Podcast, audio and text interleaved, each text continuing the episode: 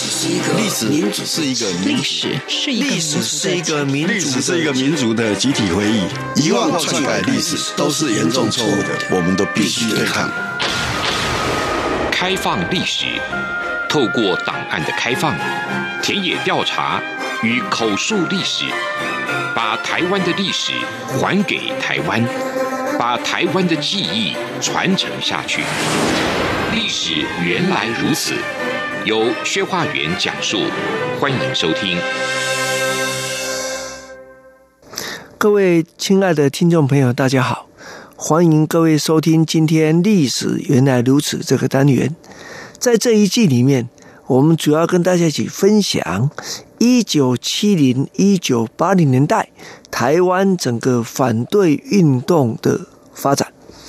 在上一季，我们最后是针对。一九七一年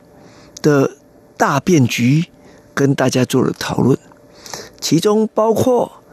在中华民国失去联合国中国代表权的前后，台湾发生的保钓运动，台湾很重要的杂志《大学》杂志提出很多改革的主张等等。那今天我们就一起在这样的基础上重新来回顾。在这个一九七一年前后，还有哪些重要的政治议题啊？包括反对国民党政权的台湾人，当时可能采取什么样的行动？包括面对在国际舞台上中华民国政府存立的空间遭到一步一步打压之下，在台湾。关心整个中华民国或者台湾未来的人，啊，包括外省籍的雷震，或是台湾本土的基督长老教会，他们如何针对这个变局提出他们应应之道？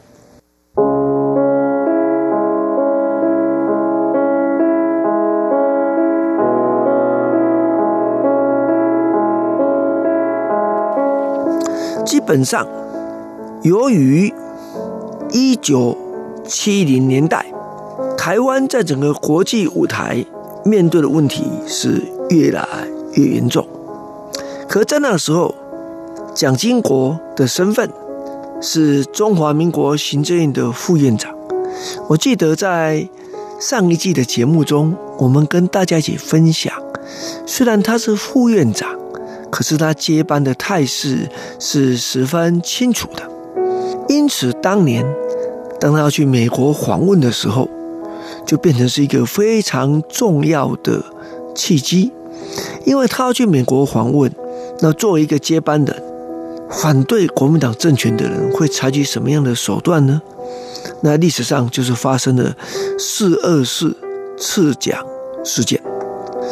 也就是说，大家在问说，台湾人是不是甘心接受国民党这样长期的统治，特别是在一个不自由、不民主的体制之下的统治？那有没有反抗？有人质疑这件事情。那因为在台湾岛内是白色恐怖时期啊，啊，很多反抗人士在早期先后被逮捕。那在岛内只有零星的反对运动跟零星的呃反抗，这个我们在之后节目会跟大家一起再来分享。那在海外呢，反对国民党的当然分作两个重要的阵营了哈，一个是站在大中国的立场反对国民党的统治啊，批评国民党的统治；第二个是站在台湾本土的这个立场。批判国民党的统治，对后者来讲，最重要的就是台湾独立联盟。那蒋经国在这个状况下要到美国去访问，对台独联盟而言，或者是关心台湾政治发展的人来讲，这是一个非常重要的机会。理由是因为蒋经国他不只是行政院的副院长，他等于是以一个。准备接班的态势啊，到美国去访问。那因此，当时在海外主张台独的前辈们就要考虑，那要采取什么行动？那其中最重要要不要暗杀他啊？那暗杀他要跟不要之间有不同的考量，因为在美国是一个自由民主的国家，那台湾的政治异议人士基本上不是那么容易就被引渡回台湾的。可是假如在美国牵涉到用暴力的手段啊，来对一个来到美国访问的外国的政要，比如中华民国行政院长的呃副院长的蒋经国，那这个时候美国的态度是什么啊？所以有人就会担心，那这个是不是会有某些不利的因素，对组织发展不利？可另一方面，对有些人来讲，那每天都说要推翻国民党。那你们讲了半天，等到国民党的人到你面前来，那你想做什么？那是不是应该有没有什么契机啊？这里面应该算起来四个重要的人物了啊，参与的重要人物就是大家所知道的，比如说啊，Peter 啊，黄文雄啊，郑志才，或者 Peter 的妹妹，当时郑志才太太黄清美，或是赖文雄啊，他们有有几个比较核心的有参与这个，可是他们不是代表。组织实际上是某种程度是私人的味道啊，比较更浓厚。当然，组织的领导人知道这件事情。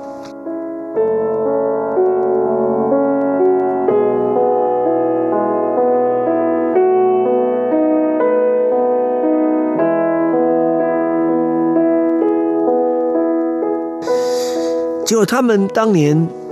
呃，希望在美国暗杀这个蒋经国的行动。执行开枪是 Peter 黄文雄哈，政治才是在旁边声援，那带着枪到现场的就是黄清美，也就是执行这任务的两个重要的人，一个是他哥哥，一个是他丈夫，而他不仅知情，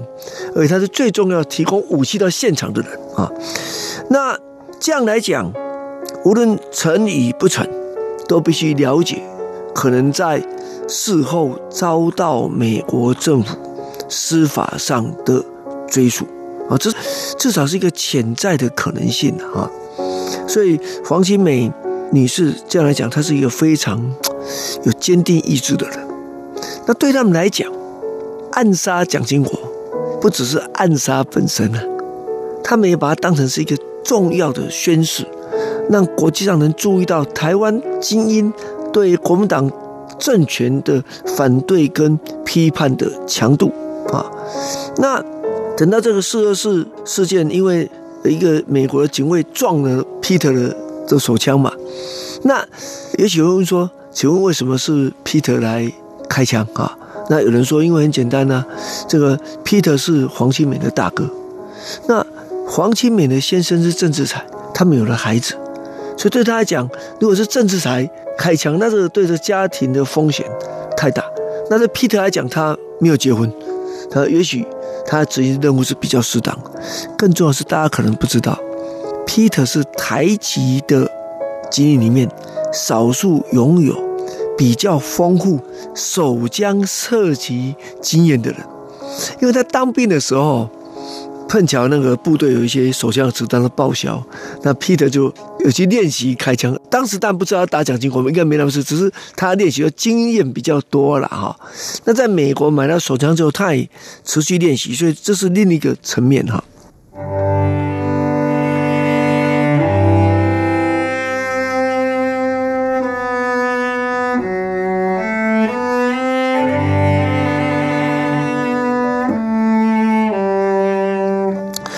这事情发生了以后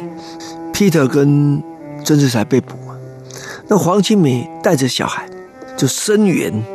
她的丈夫跟她哥哥。她丈夫被击毙的时候，黄清美探监，还透过绝食等方法进行声援，争取舆论的支持。在这个处境非常不利的大环境之下，她的付出啊，在某种意义上，是不是应该跟郑志才或黄文雄先生类似哈，得到一样的重视啊！我说你赞不赞成是一件事情，你假如认为 Peter 跟郑志才这样的动作啊，在历史上有一定的重量的话啊，这跟赞不赞成没有关系。那黄清美女士是不是做个女性，像她也应该有一样的重量啊？我曾经在访问台湾的政治受害者前辈的时候，他们常说，被抓去的人当然很痛苦，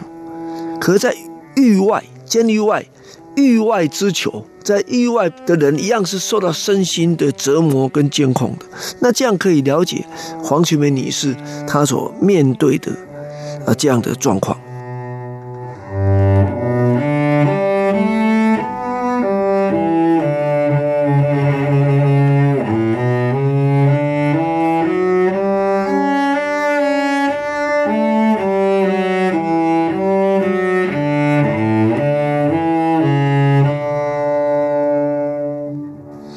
那当时，因为 Peter 跟郑志才本来是交保啊，就他们决定弃保逃亡啊。而且弃保逃亡在海外台湾人组织里面有很多不同的看法，可对他们而言很重要，就是弃保逃亡的本身就是一个重要的政治议题。透过这些动作，可以让台湾独立运动在世界上受到更多媒体的关注啊，这是这很重要的一件事情。所以，呃，像郑志才啊，他到瑞典啊，那要不要引渡啊，就是一个很大的政治抗争。然后他太太声援他，那接着呢，瑞典要把他遣返，在这个过程面，因为身体的关系，在半路又停下来，就在伦敦继续发展第二波的这个救援。实际上，当时在英国的法院里面是差一票，就拒绝把郑志才给引渡走了。他理由很简单，那么政治才要引渡回去的地方，如果是台湾就不可以，美国 OK。我我想这就是政治犯所面对的一个处境啊。那基本上台独联盟在当时可能不大赞成暴力啊。那我个人对暴力，也许我也不觉得需要，特别在自由民主体制下，用暴力可能不是好的方法。可是，在一个不自由、不民主的体制之下，要去推翻甚至批判。统治者，那用暴力，在很多国家都是常见的的状态啊。在台湾的话，可能比较少。像韩国那以前那个学生示威，那开玩笑，那个严重的冲突的事件，是我们这边所不大能理解的。所以换句话说，他们就跟其他那些国家为了争取自由、民主、人权，乃至国家独立，那么采取的激烈的。暗杀手段是类似的啊，所以你不能说曼德拉是高尚的啊，这个是不对的。那这样是道德标准是混淆的啊，因为曼德拉主张暴力的，呃，还绑架，采取很多暴力的行为啊。我是觉得这一点是值得我们今天来思考的一件事情啊。而且更重要的事情是，就是因为蒋经国太重要了啊。如果蒋经国暗杀成功，那国民党的接班梯队势必打乱。蒋介石为了培养蒋经国，到这个所谓四二四事件已经培养了二十年了，怎么可能在二十年再培养另一个蒋经国？你只要看蒋经国过世以后，国民党的接班就有点困难，因为蒋经国没办法再培养自己的儿子来接班，这是一个。那纵使没成功，至少能够吸引广大国际媒体的报道。让台湾独立运动更为世人所知，能够争取更多的支持。那这一点，以四二四事件来讲，真的是达到这个效果。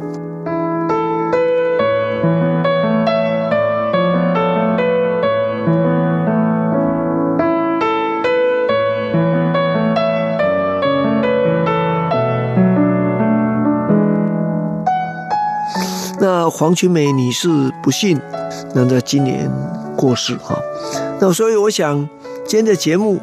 也让大家能够认识这个在那一个不自由不民主的时代里面，那为了争取台湾的自由民主人权跟台湾独立奉献牺牲的一个女性啊，让我们大家共同了解她的事迹。那我想这样子对历史来讲是一个比较好的结果。谢谢各位收听今天历史原来如此这个单元，咱们下周见。